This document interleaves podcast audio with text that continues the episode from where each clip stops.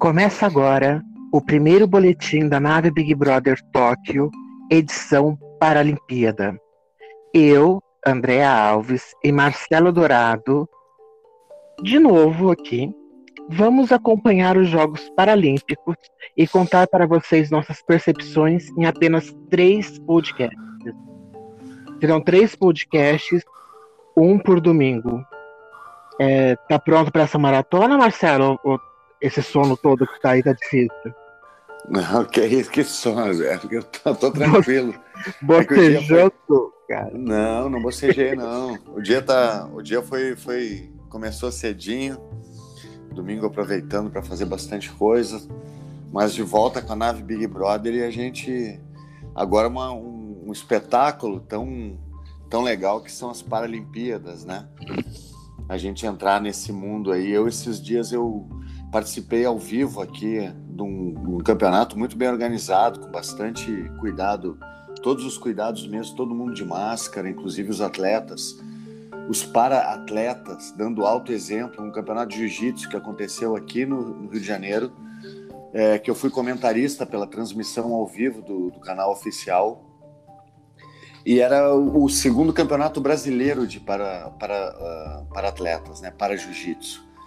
E ali começou já minha preparação aqui para a gente fazer essa narração aqui, essa, essa análise das Paralimpíadas de Tóquio. Então é legal a gente entrar nesse mundo. Eu tenho algumas informações que eu peguei desse contato ao vivo com o pessoal que é lutador e a gente vai trazer junto com as informações de Tóquio aí, todas as, modalidades aí que tem, tudo. Vamos embora.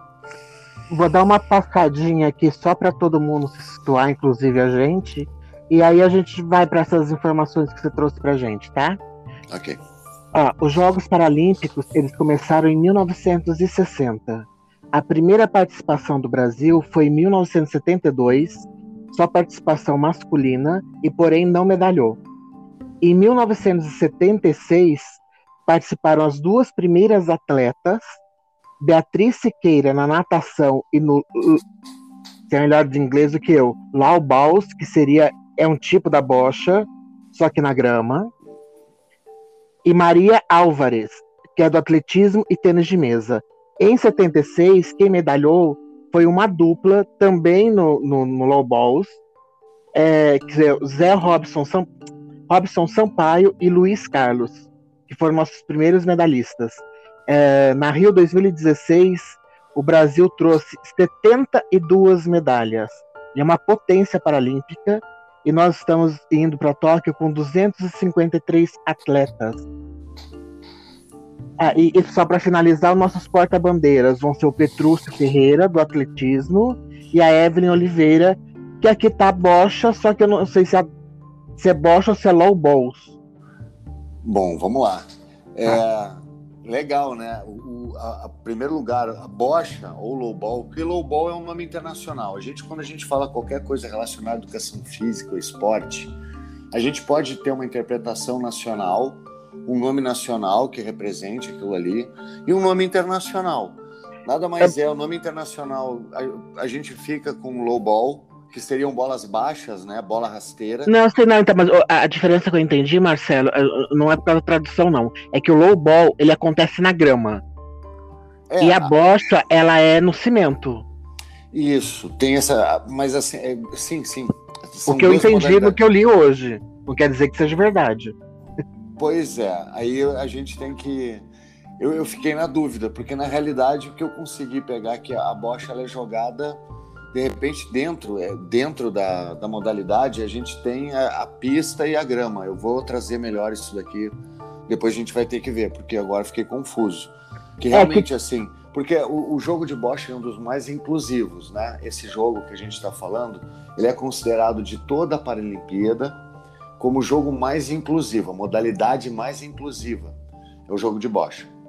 Para compreensão nacional, a galera chama de bocha mesmo, pelo que eu vi para a compreensão dos próprios atletas e o nome internacional se low ball, mas eu acho que tem uma eu, eu, realmente eu vou dar uma olhadinha a diferença, mas o que eu vi que tinha era que todo mundo deve jogar em cima de uma cadeira de roda, é uma das das, das principais coisas para deixar todo mundo em, em condições iguais. Né? E, então, no caso, uh, joga também. Não, não, sei se você aprofundou esse ponto, mas porque assim, porque tem, tem, eles, eles têm muitas subdivisões dentro dos esportes, né? Exato, a gente, eu vou falar isso daqui, daqui a pouquinho a gente pode tá. botar até, pode. Eu ia começar falando que são 22 modalidades na realidade, né? A gente tem 22 modalidades. E o Brasil ele é, ele é representado em 20 delas. O Brasil só não é representado no basquete e no rugby sob cadeira de rodas. Todas as outras a gente tem representação, que é no badminton, basquete em cadeira de rodas. É, é o rugby que a gente não tá, tá, galera? É o basquete e rugby em cadeira de rodas que o Brasil não tem. Agora o Brasil tem badminton, basquete em cadeira de rodas, canoagem, ciclismo, esgrima em cadeira de rodas, goalball, alterofilismo, hipismo, remo, rugby em cadeira de rodas, taekwondo, tênis em cadeira de roda, tiro com arco, tiro esportivo, triatlo e vôlei sentado. Aqueles repetir, foi repetido o rugby em cadeira de roda, mas a gente não tem, infelizmente. É, lembrando que o para taekwondo e o para badminton são as duas novas modalidades que entraram agora, primeira vez. Que legal. É, e existem 11 classes, é, assim, dependendo da, da modalidade, existem classes né, de, de deficiência. Um, para cada tipo de atividade tem uma classe predominante. O futebol ele é, um, ele é para deficiente é, visual no caso. Então todo mundo acaba para ter uma uma mesmo grau de cegueira, todo mundo é vendado e o único que não usa, que não tem deficiência, ou pelo menos que enxerga, é o goleiro. É o único que é obrigado a ter essa visão. Então no futebol eu não vi subdivisões é, de de de, de deficiências, né? A gente, a gente falar assim. Mas antes de entrar nisso, eu gostaria de falar sobre a, as, os termos que a gente não deve usar antes da gente, para a gente até a gente não recorrer em alguns termos. O que, que tu acha? Eu acho ótimo isso. É para a gente aprender mesmo, né, no dia a dia. Pois é, a gente vem nos últimos, nos últimas décadas, a gente, todo mundo vem conquistando espaço na sociedade e não ser ridicularizado, menosprezado, ser tratado como uma pessoa fora de capacidade. Isso aí acontece é, na inclusão é, sobre o debate sobre sexualidade, sobre religião, sobre várias coisas, sobre gênero. Então é muito importante a gente aprender pelo lado das pessoas que têm, que carregam esse tipo de necessidade especial, é, quais são os termos que eles não gostam de ouvir, como é que acontece, esse tipo de coisa, para a gente também é, ter essa noção, porque às vezes a gente não tem realmente até a gente pensar sobre o assunto. Se a gente não sofre esse tipo de preconceito ou de, sei lá, de, de, de termos que são ofensivos, a gente acaba não vendo, né? Então é legal a gente é, falar um pouquinho sobre isso. Então eu vi a, a paratleta de Itapetininga, Jéssica Giacomelli aqui, que ela, ela explica que cada pessoa com deficiência possui uma limitação no dia a dia. Desculpa, como... a paratleta de jiu-jitsu no campeonato que você foi. Não, essa paratleta ela é de. Ela, eu estou procurando aqui qual é a modalidade dela, ah, mas tá. ela é uma da, da, delegação, na realidade ela não é do jiu-jitsu. Ah, ela fala que. Mas essas limitações não impedem que as pessoas falam, façam coisas comuns como qualquer coisa, como por exemplo lavar a, a casa. As pessoas ficam dizendo: nossa, ela consegue lavar a própria casa, arrumar a própria casa. Ela falou: claro, é uma coisa que é normal. Eles fazem todo dia e não precisa ninguém ficar achando que é uma coisa fora do comum. Isso pela visão dela, ela falando, né? Apenas possuímos limitações, mas usamos de adaptações para fazer o mesmo. Temos como exemplo de super termos como exemplo de superação são totalmente errados quando aplicados a nós, pois ao fazermos tudo, temos uma nós fazemos tudo, temos uma vida maravilhosa. Só as pessoas que não vêm. Poxa, só queria limpar minha casa sem alguém dizer, nossa, ela tem deficiência e sabe limpar a casa. Então, umas coisas que às vezes a gente acaba repetindo ou acaba achando que é bonitinho de falar, na realidade, para ela é uma coisa normal, ela já não está superando mais. Né? A superação, que nem a gente tinha falado até sobre os atletas, a superação está é, sobre ela mesma já. Ela já não está superando dificuldades do dia a dia, ou tá super, ela está superando ela mesma já, ela já está num outro nível. Claro, a gente é brasileiro e tem que superar um monte de coisa, como falta de dinheiro, transporte público horrível, trânsito insuportável, mas são coisas que todo mundo tem que suportar também. É o Fernando Fernandes, ele, ele sempre que que ele pode, ele frisa muito isso daí quando as pessoas chegam para ele, nossa, mas você pulou, você escalou, você não sei o que, tal coisa, né, não andando, ele não, eu fiz porque eu sou um atleta, eu me superei como atleta. Exato, ele superou que ele era melhor ontem, e não superou alguma coisa que a pessoa está sentada em casa e acha que ele começou do zero de um dia para o outro, né? Que parece que é essa noção. Aí ela, ela fala mais um pouquinho aqui, ela fala, a, a lista dela tá para a gente refletir, né? Qual sua desculpa? Que muita gente acaba dizendo, né? Vê um atleta ali é, com alguma, alguma necessidade especial e aí fala assim: ah, tu vê, o cara não tem uma perna, não tem um braço, e você, qual a sua desculpa? Passa para as mesmas coisas que nós, tem as mesmas angústias, mesmos preguiças, todo mundo tem preguiça, todo mundo tem. É, assim, outra, outras frases. Só eles conseguiram praticar esporte já são campeões. Outra, nem parece que tem uma deficiência. Outra, trata com, eu trato como se fosse gente normal. É brabo, né? Se a gente vai pensar realmente assim, são frases carregadas de estereótipos, de partindo do princípio que não é uma pessoa capaz. Realmente é muito importante a gente ter essa reflexão. E como diria Caetano, de perto ninguém é normal. Exatamente. E, e, e, e sinceramente. E, tem... o que é normal, né? O que é normal. E, mais, assim, a gente tem um. Tão, tão grande a deficiências e coisas que muitas vezes, muitas pessoas às vezes têm um problema que só é detectado quando ela está com muita idade. Vou dar dois exemplos.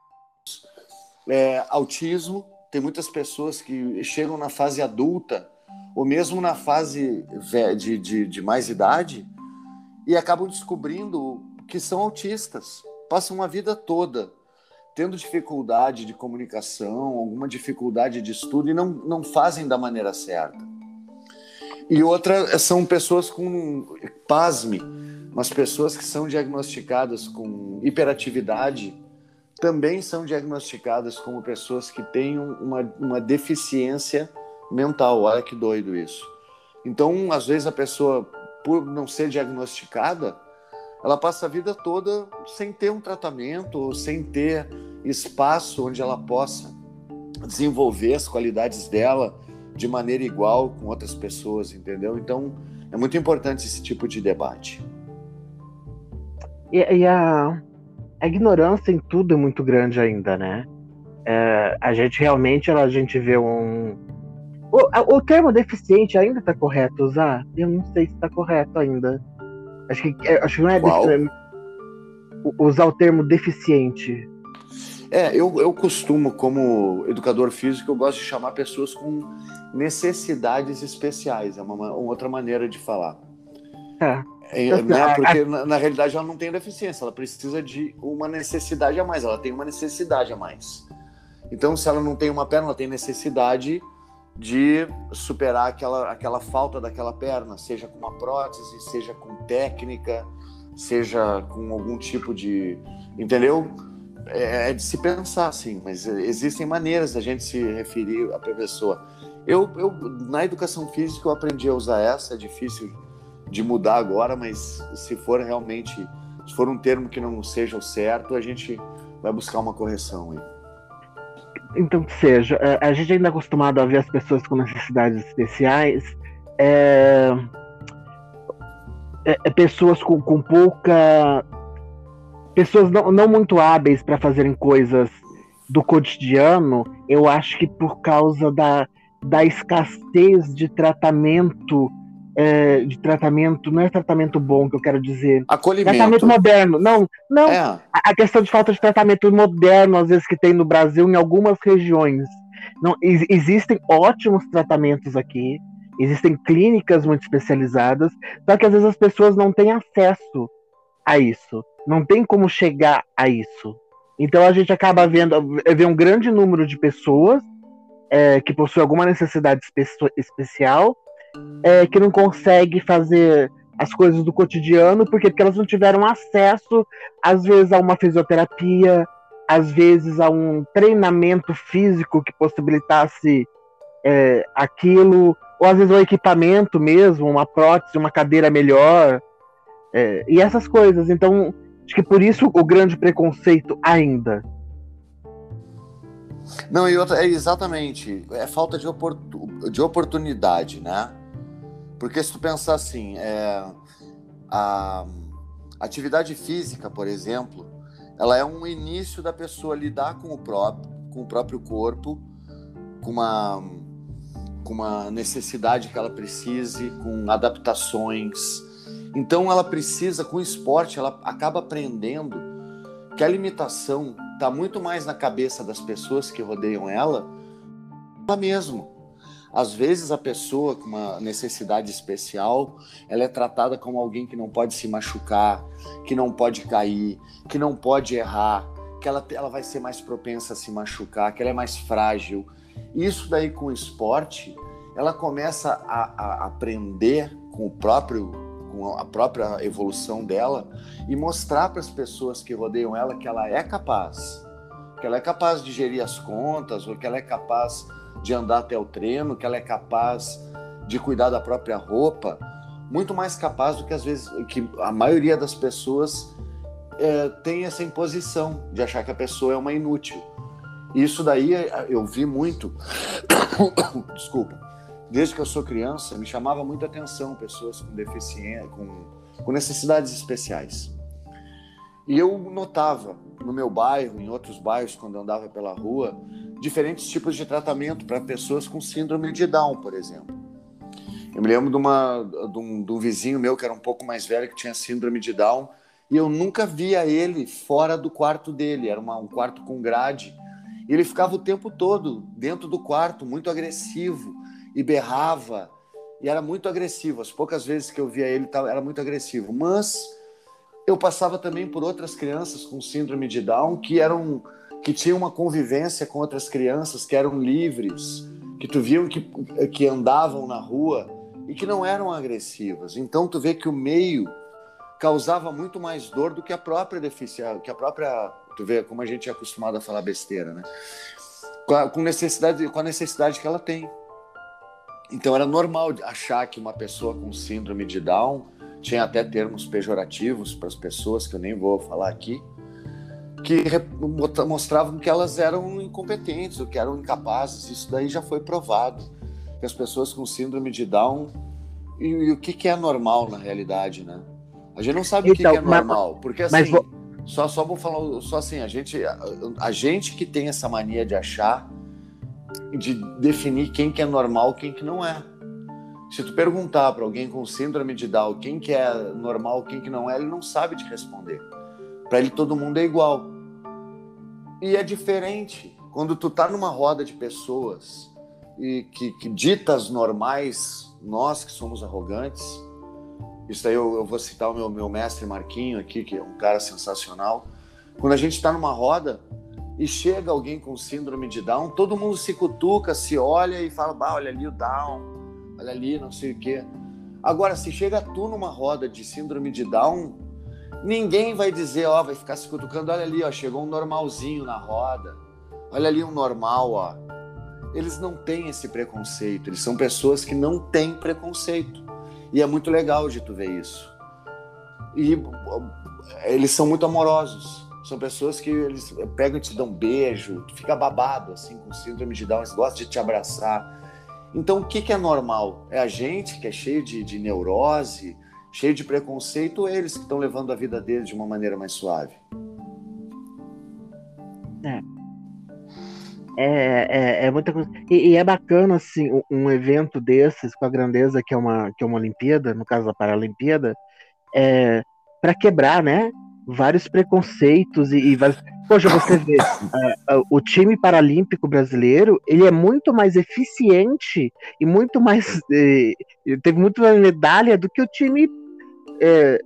O, o, o, time olímpico. Então, assim, nós, nós somos uma superpotência na Paralimpíada e não somos uma superpotência na Olimpíada. E eles têm muito menos investimento, eles têm muito menos patrocínio. É. Raramente, tirando essa época do ano, você não vê um atleta paralímpico estampando uh, propaganda em lugar nenhum. É muito difícil, é bem mais difícil. Agora, só dar uma complementada, a Jéssica Giacomelli, que a gente estava citando ela até agora e que falou sobre esse, é, ela também cita esse é, como como é importante o esporte na vida das pessoas para mostrar essa superação. Ela faz faculdade, ela é corredora, ela é recordista brasileira dos 400 metros em cadeira de roda. Ela é atleta de atletismo do Brasil, aquela cadeira de rodas que tem uma rodinha na frente e duas ali para apoiar as mãos. E ela é uma velocista, bem legal de ver ela aqui, as fotos do Instagram dela já estou seguindo. E ela mostra exatamente esse preconceito aí que a gente não deve fazer. Jéssica Giacomelli, galera. É, antes da gente começar a se aprofundar mais no. no. no Brasil, eu queria ah, vou fazer falar, uma... sobre, falar sobre a divisão das categorias, pode ser? É, pode, pode, pode. Então tá. O atletismo eu creio que seja uma das que mais tem é, inclusão né, de categorias ali, é, que vai desde. Não vou falar todas que a gente vai perder muito tempo, mas tem as com as, as T11, 13, F11 e F13 são deficiências visuais. Algumas, visu, algumas deficiências são mais severas, Dentro dessas deficiências visuais, tem pessoas que enxergam. A medida é mais ou menos é se a pessoa consegue enxergar a distância de um braço estendido, se ela consegue enxergar um vulto, ou se ela tem uma visão parcial, ou se ela não consegue enxergar absolutamente nada. Existem as, essas graduações.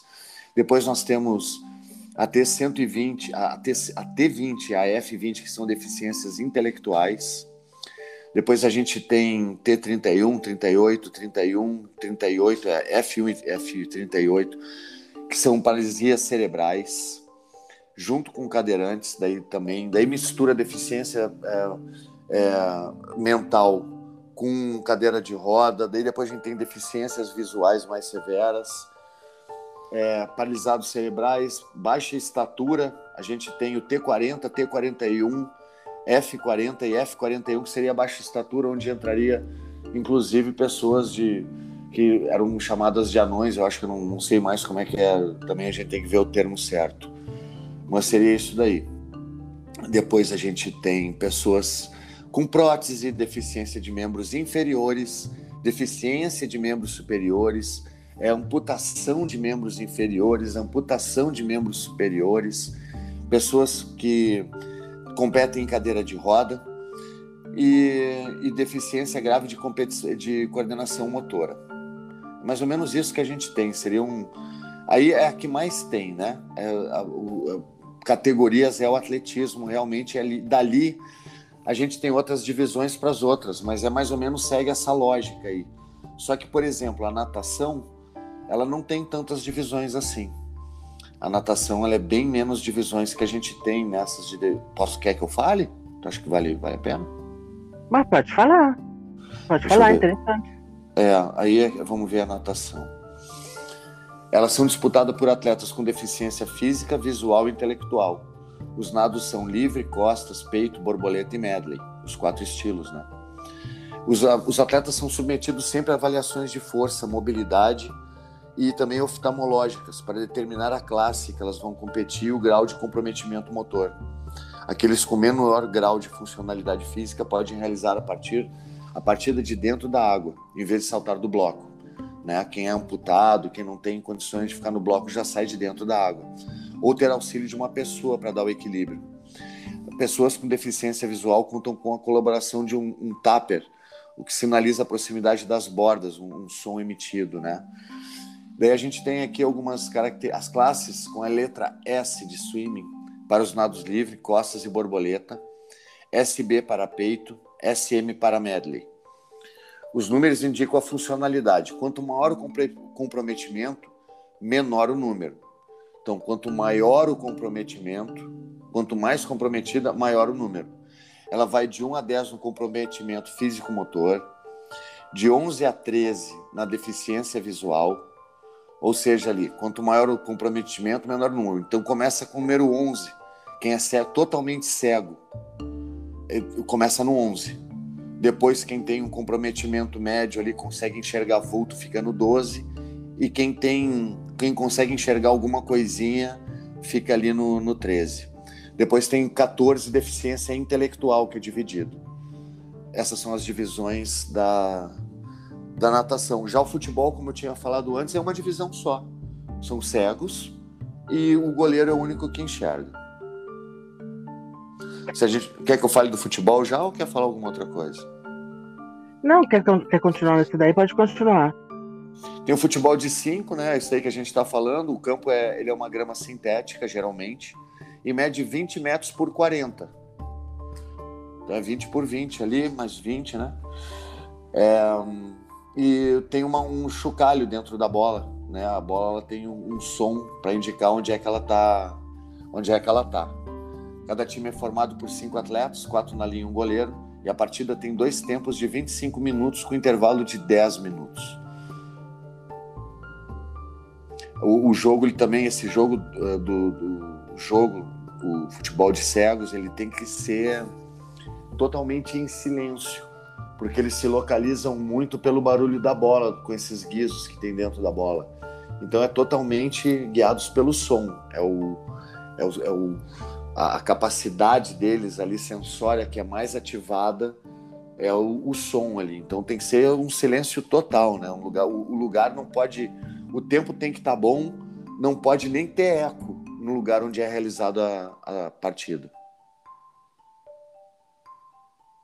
E a, a, a, torcida só pode se manifestar quando tem gol, aí também não dá para ficar quieto, né? É foda, aí é foda.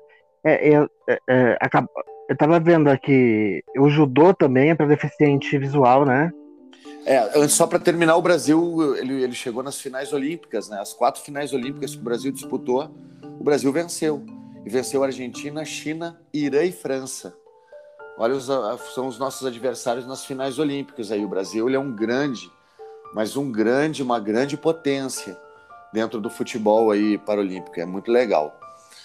É, daí tem ali depois o, o, judô, né? Tu falou do, do, judô. É legal que agora chega na minha fase, na, na minha hora de, de falar.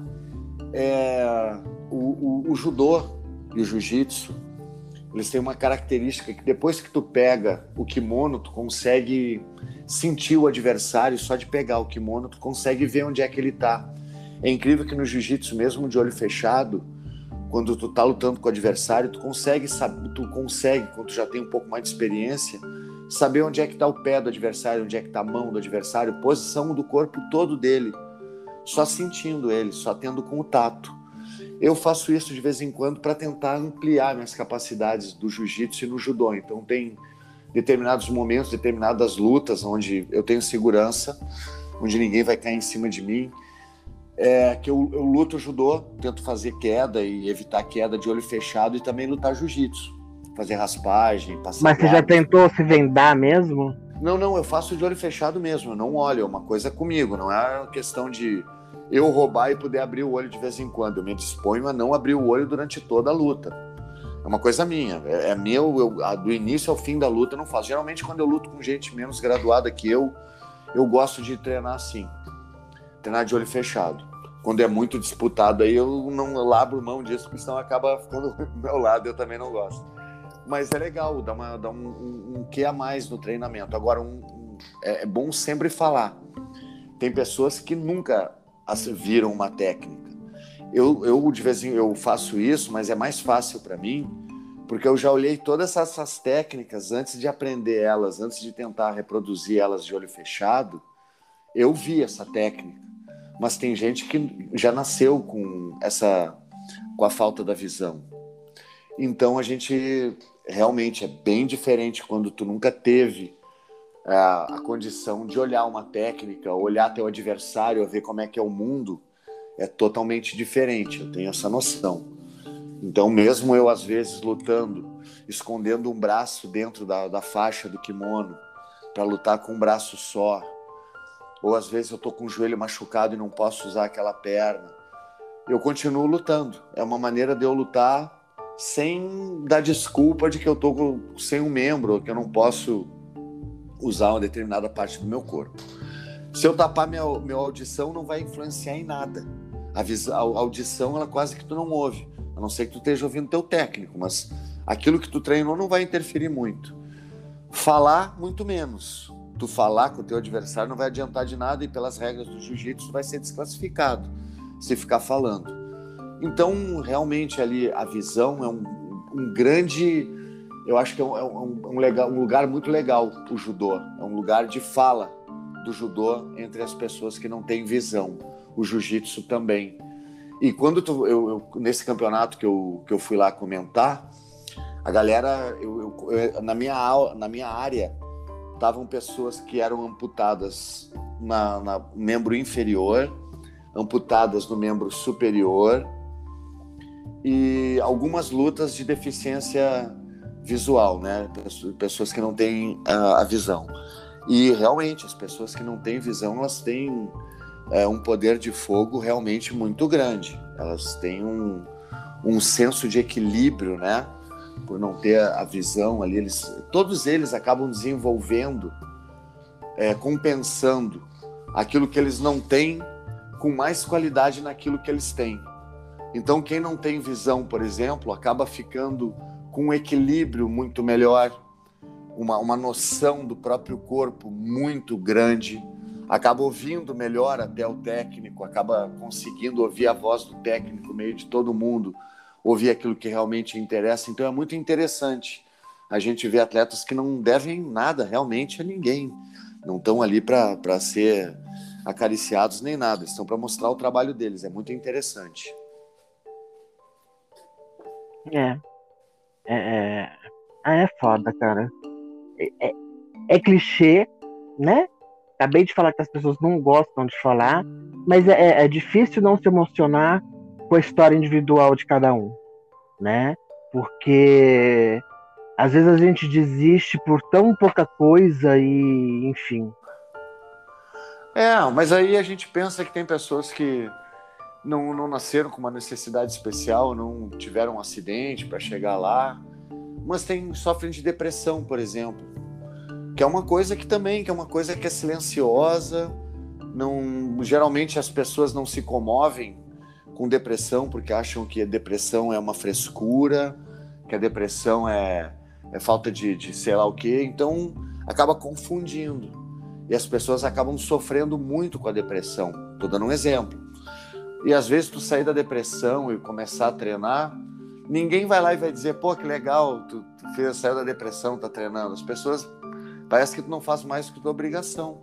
E é uma doença que ela limita muito. É uma doença que te incapacita. Não é nem ela, ela te deixa muito incapacitado para incapacitado para fazer as coisas. E eu acho que às vezes as pessoas têm que ver que cada um tem realmente as suas limitações, tem os seus problemas, tem pessoas que carregam traumas de infância e, e tem que lidar. E nem sempre as pessoas estão ali para ver. Então eu acho legal isso que tu falou, quando a gente conhece a história de superação das pessoas. Mas às vezes a superação às vezes está num marido opressor, no, numa mãe violenta, num pai ausente. Pode se refletir em tantas coisas, né? Uma superação aí que às vezes é tão dolorosa, traz tantos problemas. Então é legal da gente abrir os olhos para abrir os ouvidos para belas histórias, para a gente aprender e até se motivar da maneira certa, vendo que mesmo com problemas a gente consegue. Mas eu consigo entender realmente essas, as pessoas que, que carregam necessidades especiais, porque realmente parece que só eles que sofrem no mundo e só eles se superam, e na realidade não é. A gente tem aí, pô, mães solteiras. Imagina, tem mãe solteira que consegue trabalhar e ainda consegue treinar ou consegue educar os filhos e é um, uma coisa que é louvável, é uma das, das, coisas que a gente mais tem na nossa sociedade, né? É, não, não te corrigindo, não é que tá errado, é que hoje, hoje usam mais o termo assim, acham mais bonito, talvez, usar, usar o termo mãe solo. Ah, entendi. Também vamos é, aprendendo, eu, né? Eu vi várias meninas, não, não, não pesquisei para saber o porquê, se todas as pessoas se sentem mais confortáveis, mas eu acho mais fofo mãe solo, acho mais bonito, mais poético, né? É, apesar, é. apesar, da, apesar da situação não ser. Não, mas eu entendo, porque solteira sempre ficou um negócio pejorativo que as é, mulheres é, com mais é, de determinada idade as chegavam numa festa social e as pessoas perguntavam, né? Mas ela tá solteira ainda, não vai casar, então fica uma obrigação social. É, os solteiros sempre, sempre, com o filho sem, sempre foi um problema pra mulher, né? Ficou pra tia, ficou pra não sei é... o quê, ficou pra não sei o que lá. Não, é uma sempre crueldade, foi. porque a célula familiar mais presente na sociedade brasileira é a mãe solteira com filho, né? Mãe solo com filho. A família tradicional, essa que é dita, pai, mãe, todo mundo certinho, é a que menos tem, né? O que mostra como o homem é um bicho frouxo, né? É, é, é, é um bicho covarde. Porque o cara fazer filho e correr, acho que é o pior ato de covardia do mundo. Você ter um filho no mundo que você nunca quis ver a cara. Não é, com certeza. Alienação para, para, para não, ali, alienação parental, se eu não me engano, acho que é outra coisa, Marcelo. É quando o pai ou a mãe fala mal do outro e quer afastar o filho. É diferente. Isso daí é falta de vergonha na cara mesmo que chama. Ah, não, é horrível. Tu, é pilantragem, tu... covardia. É, com certeza. Com certeza. Porque pode até não dar certo o relacionamento, né? Mas a criança que fica, ela é uma responsabilidade. E condena a criança, né? Ah, condena a criança. Aí, ah, cara, não vou nem entrar nos méritos, mas realmente, assim, é uma coisa é um absurdo. Não, gente... não, não, não tem mérito porque não tem desculpa. Eu, eu não tô falando em questão financeira. Às vezes o cara realmente tá fudido, não pode dar uma grana. Eu tô falando de outra coisa mesmo. De querer conhecer o filho, de saber que tem um filho e nunca não tem interesse. Enfim, vamos voltar pra Olimpíada e vamos voltar. Uma coisa que eu quero falar desde o começo, cara. É, pesquisando hoje assim, eu caí nessas duas histórias que, que não tem nada a ver uma com a outra e ao mesmo tempo tem, né? É, todo mundo viu que eu peguei. Esse barulhinho tá chato. Pegou o quê? O, o é, barulhinho. Era vento. É, só ventar agora aqui. Todo mundo viu que o Afeganistão foi invadido, né? Por Talibã de novo. É, perderam totalmente a liberdade outra vez. E haviam dois atletas paralímpicos que iriam competir e eles não puderam ir. A primeira é a Záquia, não vou saber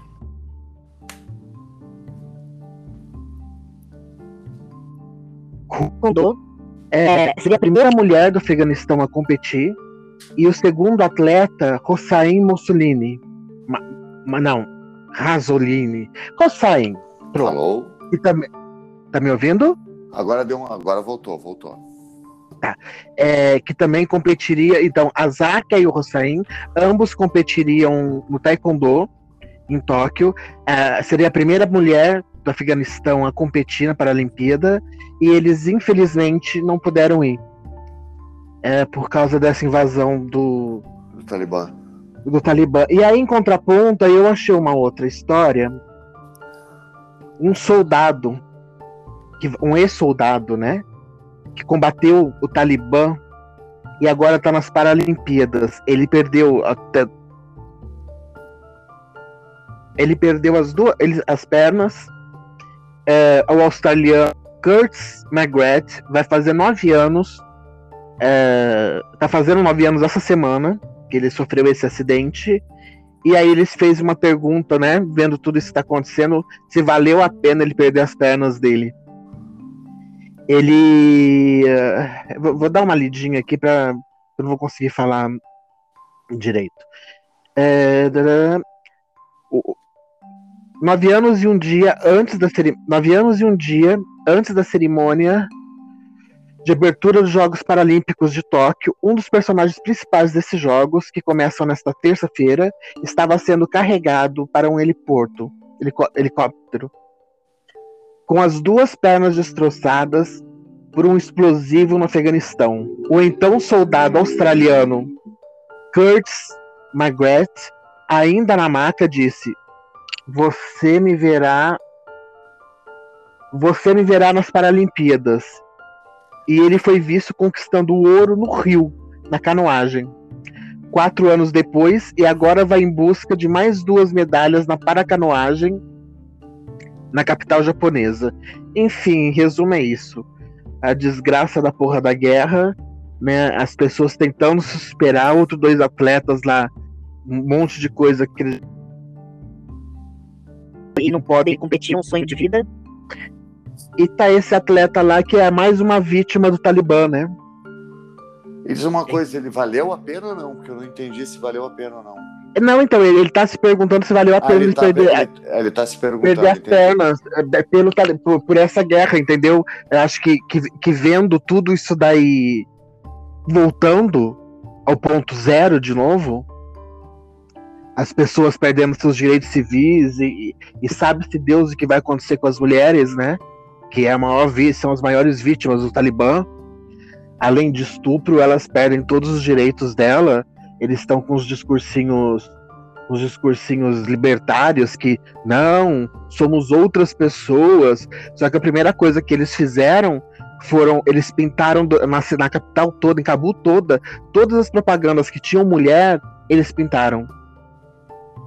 Então quem acredita que ele vai deixar as, que eles vão deixar as mulheres estudarem, as mulheres trabalharem, enfim, é, nessa nessas Paralimpíadas então temos três vítimas do Talibã, duas que não puderam sair do seu país para competir e um atleta que perdeu as pernas nessa guerra maldita. É. Que coisa. É muito é, é, é, mu é muito triste isso que tá acontecendo lá, né? Eu tô abalada desde o do dia que eu vi, assim, aquelas cenas do aeroporto e, e eles entregando os bebezinhos pros soldados, cara.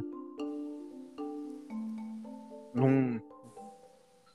Na minha cabeça não tem. não tem justificativa uma gente que promove uma coisa dessas. É pior, tem gente apoiando como se fosse uma causa anti-imperialista. Aí dá vontade de bater com um gato morto até miar o gato. Né? Pessoas, eu, eu, vi em rede social coisas absurdas. Pessoas achando que o, torce, como, basicamente torcendo pelo Talibã, porque estava sendo contra o imperialismo americano, umas coisas absurdas. É uma coisa absurda. Aquilo ali é um estado totalitário. Qualquer estado totalitário, qualquer extremismo é horroroso. E é incrível que como um país como o Brasil pode ser tão parecido com o Talibã em algumas coisas, né? Um país com uma, com uma, uma violência de gênero tão grande, uma, uma, uma um, um fanatismo religioso tão grande, um fanatismo religioso tão grande, coisas que não tem como a gente achar que está tão longe do, do que tá, acontece lá no Talibã. Tem certas coisas que acontecem aqui, como o armamento da população também, uma coisa horrorosa, uma coisa que é muito parecida com o Talibã também. Então tem certas coisas que a gente é mais parecido com eles do que a gente pensa. Uma também da canoagem vou contar uma história divertida, chega a ser engraçada. O nome do menino é Fernando Rufino conhecido como Cowboy de Aço. Você chegou a ver sobre ele? Já, Ima... já vi. Imagina uma criatura que já fez de tudo. Montou em bem brabo, foi, teve um ônibus passado em cima dele. Uh, raio caiu em cima do cara. Mano, assim, é, já teve de tudo.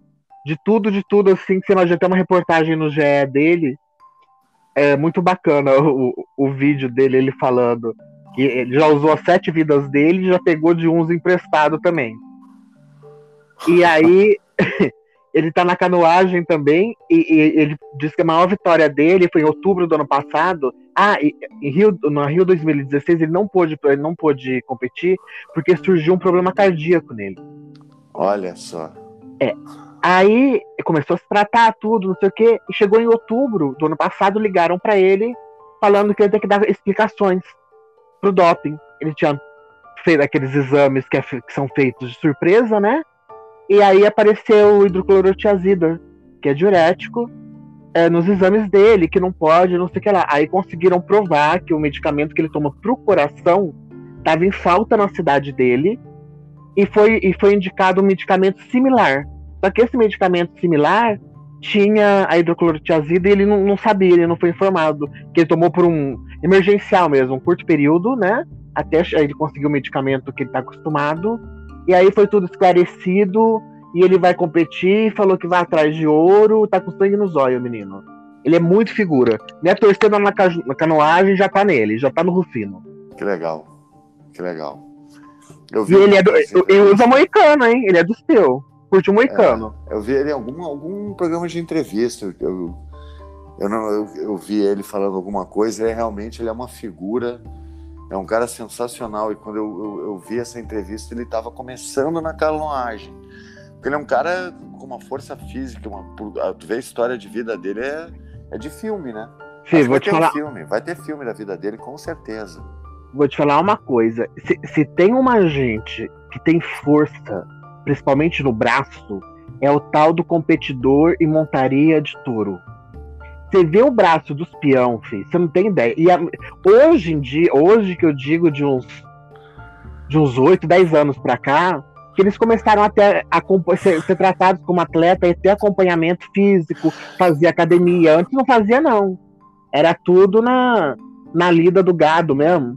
E, e, é uma força assim, descomunal que esses monstros têm. E, e, e, ele acho que já veio de tudo isso, né? Ele foi juntando, fez um misturadão assim e vai lá. Minha torcida já é Rufino e pronto. Queria torcer pro australiano, mas se, se, os dois forem da mesma modalidade que eu não conferi, vai estar difícil eu torcer pro outro. Né? Porque perdeu a perna no Talibã. Enfim. Mas minha torcida é Rufino, é nóis. Mais alguma coisa que você quer falar, Marcelo? Mais alguma hum. informação? Deixa eu ver. Não, acho que é isso. Acho que a gente conseguiu falar bastante coisas, né? Deixa eu ver. Falamos do Eu falei dos nossos porta-bandeiras? Falei, né? Falou que é. Petrúcio e Evelyn. É, e até porque a, a Evelyn, no caso, ela representa esse esporte aí que a gente vai trazer mais detalhes com, com mais segurança. A, a bocha. A ou, bocha ou com low ball. Ou low ball. É, é que é a, a, modalidade mais inclusiva de todas da Paralimpíada. É considerada a modalidade mais inclusiva. Isso me chamou muita atenção. Então, vou trazer mais um pouco de, de informações sobre isso, para a gente conseguir trazer mais debate. Uma boa, boa sorte para os nossos atletas, né, os nossos para-atletas aí. Que se superem.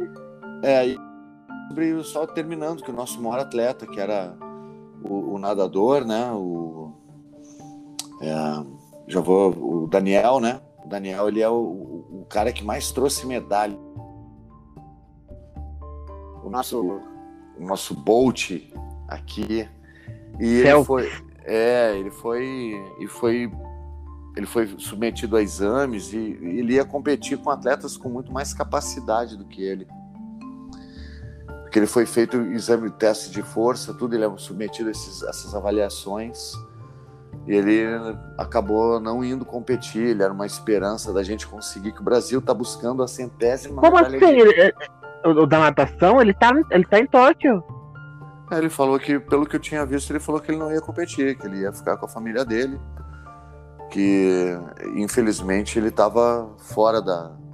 Menino, eu vi entrevista dele se queixando, porque como tinha... tinha vou até dar um, vou dar um Google aqui. Como tinha gente com Covid na equipe, eles ficaram presos, né? E ele pedindo autorização para eles. Daniel, natação, Paralimpíada. Daniel Dias. Eu tinha visto que ele tinha que ficar mais tempo com a família, que ele tinha. Não, não, é, acho que... É- tinha... Não, ele tá em Tóquio. Que doideira, eu tinha visto que ele tava. Que até ele não ia poder passar a, a, a o título dele para o próximo, que era um outro atleta que estava indo muito bem aqui no Brasil. Você viu uma entrevista dele em janeiro. Agora eu não estou achando onde é que eu tinha separado essa é, eu tô, Não, eu tô vendo, eu tô vendo uma aqui em janeiro que ele anunciou a aposentadoria. É. Aqui, mas aqui em agosto, tá assim, ó. 3 de agosto, Daniel Dias treina em Atibaia para a sua última Paralimpíada antes da aposentadoria. Ah, então ele, ele anunciou para Você leu, você leu Antigona, é, você leu de ah, janeiro. Desculpa, então. Perdão. Não, é, é, não, dele eu tinha certeza, porque o, a delegação brasileira, quando eles vieram, três foram pegos com Covid. Três da, três ah, do, tá. da parte técnica, não atletas. Aí o que aconteceu? Colocaram eles todos em, em quarentena, testou todo mundo, só esses três estavam, testou todo mundo. Ah, tinha uma, uma métrica lá, enfim, resumindo a ópera. Aí eles estavam proibidos de treinar. Aí o Daniel pediu, ele fez até anúncio no Jornal Nacional, do vídeo, passou no Jornal Nacional. Ele pediu, porque ele não tava, que pelo menos liberassem a piscina do hotel, porque eles não podiam ficar é, claro. até o dia da. Sem nada, né, pra fazer. Sem nada, sem treinar. E aí eles conseguiram, foram fazendo teste todo dia as coisas, conseguiu. Conseguiu coisar. E eu já vi um número assustador que já tem 30 casos novos de Covid dentro da Vila Olímpica. Tu vê tá? que loucura. Já tem 30 casos. Então, Daniel tá lá. Vai ter todos os recordes de novo. Vamos lá. Então tá. Vamos que vamos. Então tá. Então, lembrando, vamos ser três podcasts. Esse domingo, domingo que vem e o último domingo de jogos. Domingo que vem a gente comenta a abertura, as primeiras medalhas, né? Que devem ser muitas nossas. É, e no último a gente faz uma avaliação zona e comenta sobre a final. Show de bola. Beleza? Tamo junto. Valeu, Dé. Valeu, galera. Até a próxima. Beleza. Beijo.